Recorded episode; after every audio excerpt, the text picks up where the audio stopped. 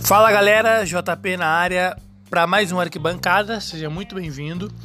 E hoje eu quero falar do amor incondicional de Tite pelo Fagner, não só pelo Fagner, mas por alguns jogadores que às vezes a gente fica sem entender um pouco. Não é só ele, tem vários treinadores que são assim.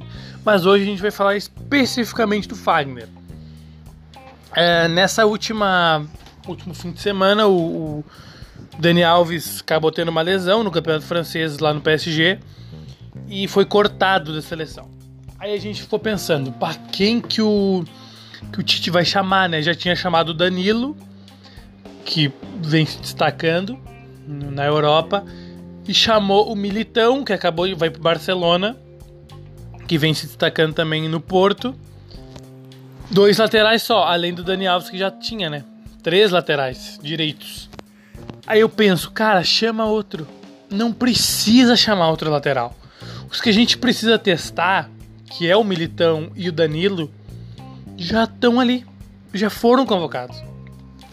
Aí ele vai lá e me chama o Fagner. Cara, sinceramente, esses amistosos contra o Panamá e a República Tcheca, pra que que eles servem? Eles servem para pro Tite ver, ó, os novatos, quem vai ganhar uma vaga quem vai ganhar uma vaga para a Copa América, agora que vai ser disputado no Brasil. Então, o que é que o Fagner tá fazendo ali? E, e, e pior, me diz o que é que o Fagner tá fazendo para merecer tá ali. Porque o Corinthians não tá bem nem no Paulista. Corinthians não vem com atuações consistentes nem no Campeonato Paulista. Quase foi eliminado na Sul-Americana pelo, pelo Racing porque ganhou nos pênaltis lá, jogando mal. Cara, sinceramente, eu não consigo entender. Não entra na minha cabeça o que, que o Tite pensa uh, num médio a longo prazo pro Fagner na seleção. Não entendo. Os que tem que ser testados já estão ali. O Militão, para mim, era o cara que mais merecia estar tá ali. Tá ali, chamou. Tá bom, ótimo, Tite, perfeito. Assim como o Danilo, tem que ter dois. Chama o Danilo também, que é o melhor. Eu acho que o Dani Alves continua sendo melhor ainda, apesar de ele estar tá jogando algumas partidas no PSG como um meia direita, né? É, porque até acho que não aguenta mais nem o físico dele pra, pra tá indo e voltando. Mas o Militão e o Danilo, que eram os caras que mereciam estar tá ali para serem testados para o futuro da seleção brasileira e agora hum, a, a curto prazo para a Copa América, já estavam ali. Chama outro guri, cara. Chama outro cara que esteja é, merecendo, em outra posição, talvez, que esteja merecendo ir para a seleção é, para ser testado. É, não, não entendo, sinceramente eu não entendo. O David Neres, que entrou no lugar do Vinícius Júnior, né? É, que se machucou. É, muito boa a convocação dele, tá jogando muito bem lá o David Neres. É, aliás, vai ter um podcast, já vou falar aqui, que vai ter um podcast especial para falar o que os clubes brasileiros estão fazendo com as suas joias. O David Neres, para quem não lembra, era do São Paulo, jogou algumas partidas no São Paulo no profissional ali e já foi vendido. São Paulo é o, é o campeão para fazer isso, aliás, né? E agora mais recente teve o Grêmio vendendo o TT, que é um, nem pro profissional subiu, né? Mas o Guri também fez todo um escarcel lá que praticamente se, se botou à disposição para sair. Mas vai sair um podcast sobre isso, aguardem. É, talvez com convidados, não sei. Ainda tô vendo isso, beleza? Então, as convicções do Tite já mostraram que, eh, que deram errado na Copa do Mundo do ano passado onde ele morreu abraçado com Jesus como centroavante e como William na ponta direita. Eu lembro que o William não conseguia demonstrar um bom futebol, o William muitas vezes irregular, uh, sem brilho, sabe? Não, não dava, tudo que ele fazia não dava. O William não, por, muitas vezes eu lembro do William chamando a responsabilidade na seleção brasileira uh, quando o Neymar estava mal, Coutinho mal, mas na Copa não foi assim.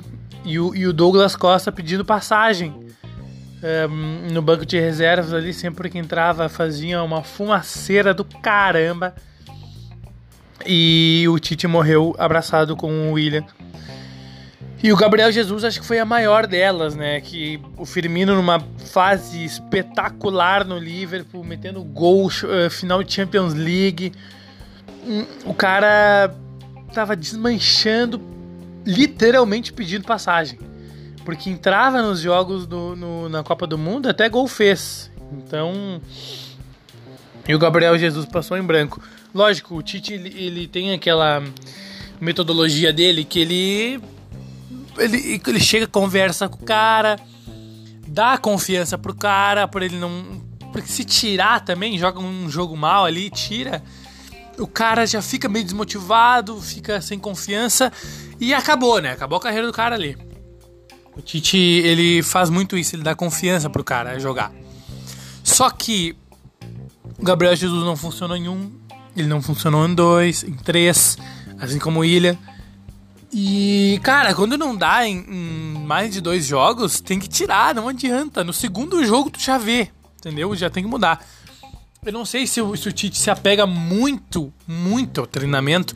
É lógico, treinador ele tem que se apegar ao treinamento. Ele tem que, se, o, se o cara tá treinando melhor que o outro, ele tem que jogar.